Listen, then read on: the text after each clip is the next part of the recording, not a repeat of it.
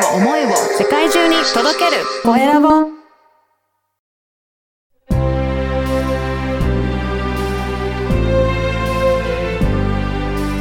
経営者の志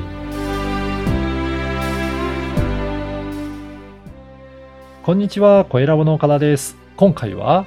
保険アンサー主催の亀子ライラさんにお話を伺いたいと思います。亀子さんよろしくお願いします。よろしくお願いします。まずは自己紹介からお願いいたします。はい、えー保険アンサーという、えーオウンドメディアを、えー主催しております、トータスウィンズの亀子ライラと申します。はい。よろしくお願いします。お願いします。この保険アンサーという、えーはいメディアはどんなことを発信されていらっしゃるんでしょうかね？はい、えっ、と、保険というのがですね、うん。非常にあの、ファジーで分かりにくいというですね、あの特性を持っているものですから、うん。そこを、あの、どなたでも分かりやすく、えー噛み砕いてうん。ご提供したいという当社のまあ理念からですね、はい。えー作ったサイトです。うん。これ、具体的にはどんなことが記載されていらっしゃるんでしょうか？はい。えっ、と、具体的には、まあ、保険の基本的な活用の仕方からですね、当社は割と、えっと、ご情報の発信が、うん。えー B2B の中小企業の経営者様、あるいは個人事業主様に絞っているんですけれども、そういった方が、えっと、保険を戦略的に使う上で、どういったところを気をつけなきゃいけないか、あるいはどういう選択肢を持って、えー保険という活用を考えるべきなのかというですね、うんそういったところに、えっと、主軸を置いて発信しているメディアになってます。そうなんですね。いや、こういったメディアを発信しようかなと思われた何かきっかけとかあるんですか、はい。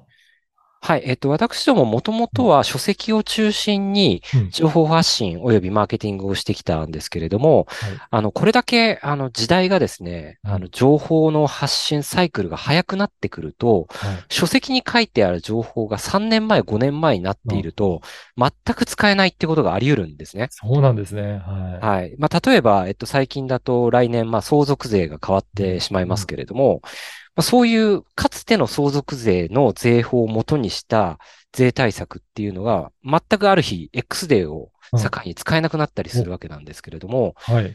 あ、そういう、古い、情報古いとうんダメなんですよね。これ何でもそうです。例えば、うんまあ、インボイスっていう制度が、はい。あの、この10月から施行されたりしましたけれども、はい。インボイス前の請求書のルールを持っててもですね、うんうん全然こう意味ないわけですよね。そうですね。まあやっぱりり、登録番号を、あの、書かれてない請求書ってどういうふうな処理したらいいのっていうところがやっぱり一番みんな聞きたい、気になる情報じゃないですか。そうですね。はい。まあ、例えばまあそういったところなんですけれども、そういうこうリアリティを、リアル性というかですね、その現状の一番新しい情報を踏まえて情報発信をしていきたいっていう思いから作ったなるほど温度メディアになります。そうなんですね。やっぱりこういった保険の業界もどんどんどんどん、えー新しくなっていくので、本当に最新の情報を得ていかないと、なかなか正しいものにたどり着いていかないということがあるんですね。まさにおっしゃる通りですね。えーはい。じゃあそこをなるべく最新の情報を提供できるようにということで、ウェブの形式で今はい発信されていらっしゃるということですかね。はい、その通りです。えー今後は、あの、今、あの、ウェブですけど、いろいろ、はいえー私も X とか拝見させていただきましたが、もっともっと情報も頻繁に更新されていくっていうことも考えてらっしゃるんですかね。そうですね。あの、テキストメディアというのは、あの、非常にまあ、あの、リライトも聞きますしですね。はい。あの、記事の、おまあ、最新にアップデートするっていう行為は、紙のメディアに比べたら非常にしやすいメディアであることは確かなんですけれども、うん。ただ、やはり皆さんの情報のキャッチの仕方が、うん。まあ、先ほど岡田さんおっしゃられた X っていうソーシャル SNS ですね。はい。はい。とか、えっと、TikTok、LinkedIn お、YouTube 等々、非常に幅広くなってきているので、まあ、それに合わせた形での情報発信及び、まあ、経営者の方が、えーまあ情報を取りやすいですね。うん形に我々も常に変革していかなければいけないっていう意識は持っています。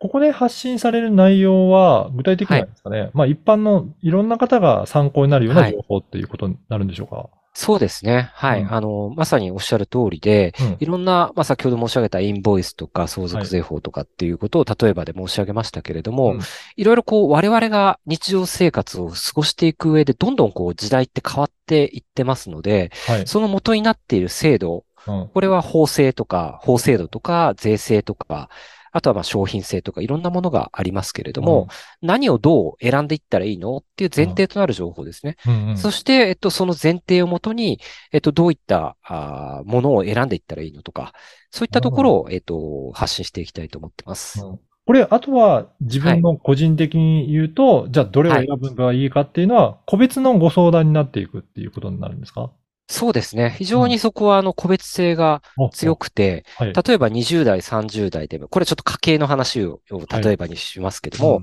20代、30代でこれからあの子供を作りたいっていう人と、うんやっぱり50代、60代で、はいこれからあの定年計画、蓄財計画を考えたいっていう人とでは、うんやはり全然あの考えるポイントも。心配事も違うわけですよね。そういったことに対して、あの、一律の情報提供っていうのは、やっぱりちょっと無理がありますから、そこはもうケースバイケースでですね、うん。どういった心配事に、をお抱えなのかっていうことにたよって、うん。えー答えが変わってまいります。あと、いろいはいろ世の中には保険の会社さんとかいろんな金融商品があったりとかして、なんかはいいっぱいあるんですけど、そうするとはいなかなか選ぶのも結構大変だったりとかするんですかね。はい。しますね。例えば、あの、まあ、ある人が糖尿病を抱えてらっしゃったとしますよね。おーはい。そうすると、もう A 保険会社はその時点でもう選択肢がないですっていう回答になっちゃったりとか、なるほど。うんこれが B 社、C 社だと、あ、全然大丈夫ですっていう会社もあったりするわけですよね。うんうんとか、あとはまあ法人を使った場合だと、エース、まあある人は糖尿病を抱えて無理なんだけど、うん例えばご子息を使えば、保険がすごく有利なものがありますとかですね。そういうこのものすごくバリエーションがあのたくさんあるご案内ができますから。そうなんですね。はい。えーじゃあ、これを、やっぱり、あの、一つ一つ見ていくのが一人だと大変なので、こういったところにご相談応じていただけるといいっていうことですかね。おっしゃる通りです。ええあの、この番組は経営者の志という番組ですので、ぜひはい、亀甲さんの志についても教えていただけるでしょうか？はい。えっ、と、私が大切にしてるのは、まず何より素直であること。うんそれからやはり時代に合わせて柔軟に対応していくことっていうのをモットーにしています。まあ、あの、素直さというのは、やはりまあ、あの、老若男女関係なくですね、その方の成長、うん。それから人生の幸福ということにおいて、最も必要不可欠な要素なんじゃないかなと思っています。まあ、私自身そうありたいと思っていますので、はい。まあ、私自身、まあ、43歳、今年4歳になるんですけれども、もう常に誠誠実にうん、素直に新しいことに取り組んでいきたいっていう、そんな思いでいる、いるところですね。あじゃあ、いろいろとご相談はね、えー乗ってほしいという方もいらっしゃると思うので、そういった方はお問い合わはいせしていただけるといいですかね。はい、もちろんです。はい。これからどういった感じで、えーこのはい業界でやっていきたいなというような今後のビジョンとかいかがでしょうか？はい、えっ、と、私どもは、まあ、いろんなビジョンというか、えーうん会社によってありますけれども、まあ、何よりやはり会社って継続性が大切だとうん心から思ってますので、あまりこう、なんて言うんでしょう、野心を出して、えー例えばまあ電気屋さんで言うと山田電機になりたいとか、えーヨドバシカメラになりたいとか、そういうのはあんまりなくてですね。はい。まあ街で50年、100年続くような電気屋さんみたいな、うん。そういうこう、かゆいところに手が届く、はい。えーもうサポートを何よりも、えー大切にするですね、うん。そういったポジションにいたいなと思っています。うんね、そういった丁寧にせつね、ご相談いただけるということですが、なんかこれからの時代に、なんかこういうものを、なんか、えーそぐうような、なんかそういったものとかってサービスとしてあったりとかするんですかね？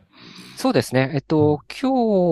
日、あの、岡田さんと知り合わせていただいたのも実は X がご縁だったりしますけれども、まあ、そういう新しい媒体を通じて情報発信をしていく。それから、まあ、球体以前、まあ、メールとか、うんえ対面もそうですけれども、うんそういうこう連動性ですかね。新しいものと、えっと、古くからの、えっと、動線とか、えーそういったものをこう全部連動してですね、えっと、ワンストップでサービス提供するっていうことを大切にしていきたいと思ってます。まあ、これからは、えっと、YouTube だとか、うん。えーそういったところにも進出していきたいなと思ってます。うん。じゃあ、まずはそういったところから基本的な情報を皆さんに得ていただいて、そうですね。勉強していただきながら、そこの中からちょっと不安だなとか、少し詳しくご相談したいなっていうところを個別にご相談するというような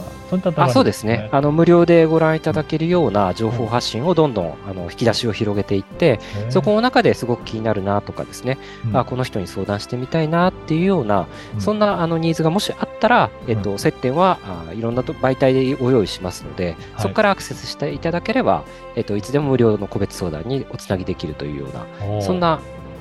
まあ、近い将来のはい。レスガートを描いています。あと、セミナーとかも開催される予定とかやってたりとかするんでしょうか？そうですね。はい。無料セミナーも定期的おにー開催はしています。はい。ぜひね、そういった情報もこれからいろんなメディアを通じて発信されるということですので、はいぜひそこから情報を得ていただきたいなと思います。あの、はいこのポッドキャストの説明欄にも X の URL を掲載させていただきますので、ぜひそこから、えー、亀子さんの情報を、えー得ていただければなと思います。はい。今回は保険アンサー主催されていらっしゃる亀子ライラさんにお話を伺いました。亀子さんどうもありがとうございましたこ。ちらこそありがとうございました。